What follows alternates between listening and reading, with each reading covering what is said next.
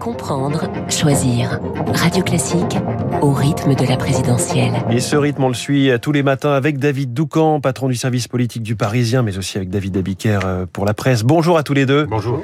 Euh, David Doucan, ce matin, vous attirez notre attention sur un détail qui n'en est pas un. Depuis le début de cette campagne, Emmanuel Macron prend soin de, de ne jamais prononcer le nom de ses adversaires. oui, est-ce que vous avez remarqué Prenons euh, ces deux interventions les plus récentes, 4h10 de conférence de presse jeudi, 3 heures avec des lecteurs de la presse régionale à Pau vendredi. Ces adversaires ne sont jamais cités. Il y a bien une allusion au discours et au danger de l'extrême droite de temps en temps, mais les noms des candidats ne sont pas prononcés. C'est la stratégie de l'effacement des autres, comme s'ils n'existaient pas. Macron est au fond cohérent lorsqu'il refuse de débattre avec eux avant le premier tour, puisque dans un seul en scène, on ne partage pas la lumière. Alors, il faut bien dire que certains des prétendants semblent essayer de lui faciliter la tâche et de permettre à son camp de justifier cette posture de surplomb. Il y a eu, par exemple, cette interview mal maîtrisée d'Anne Hidalgo à Closer, au passage entre nous, quelle idée, euh, dont une réponse fut comprise comme une moquerie sur la différence d'âge entre Emmanuel Macron et Brigitte Macron. Alors Hidalgo a démenti, mais le mal était fait. Il y a aussi eu, dans le week-end, ce casting raté de Valérie Pécresse pour son futur gouvernement. La candidate LR a cité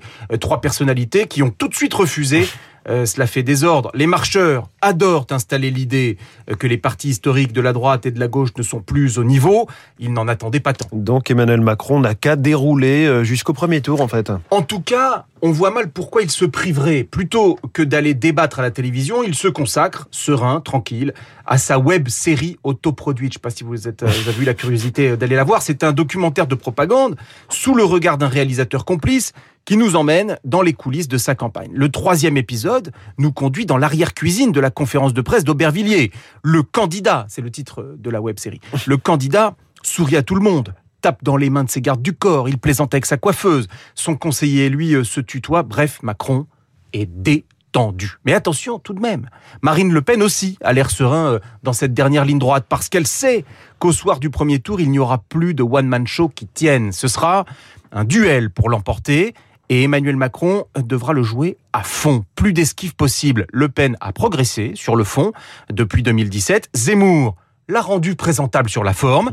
Alors si c'est bien face à elle, le match de 2022 sera plus rude que celui de 2017. Voilà, un match, une web série, un one-man show dans l'info politique de David Doucan, euh, mais qu'on lit aussi chaque matin dans le journal Le Parisien. Elle, Merci. Elle est pas mal la web série d'ailleurs, parce qu'à un moment donné, le journaliste, bonjour, bonjour, le journaliste demande au président, alors c'est plié? Et le président lui répond, mais non, c'est pas du tout plié comme ça. c'est rigolo la propagande politique. De la propagande, et ce matin, vous nous faites les titres de la presse, cher David Abiker, avec les profits du CAC 40. C'est la une des échos, des profits records pour affronter 2022. Les champions français de la cote ont réalisé 160 milliards de bénéfices cumulés.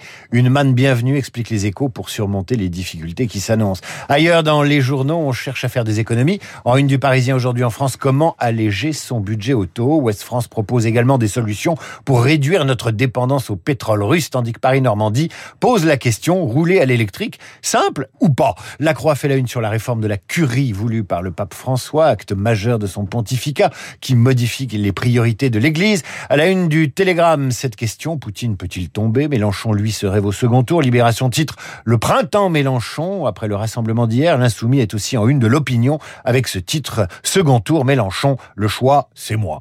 Le Figaro nous projette déjà dans la bataille des législatives qui agite beaucoup les candidats et leurs partis. Enfin, aujourd'hui, c'est la journée internationale des forêts. Les forêts célébrées à la une du Dauphiné. On a tous une forêt dans le cœur. Oh, c'est magique. Et avec les forêts, on fait tous ces journaux que vous lisez chaque matin. Merci David Abiquière. Vous revenez à 8h30. Oui, c'est moins sympa on pour fait les forêts transitions comme on peut. Ouais. Merci.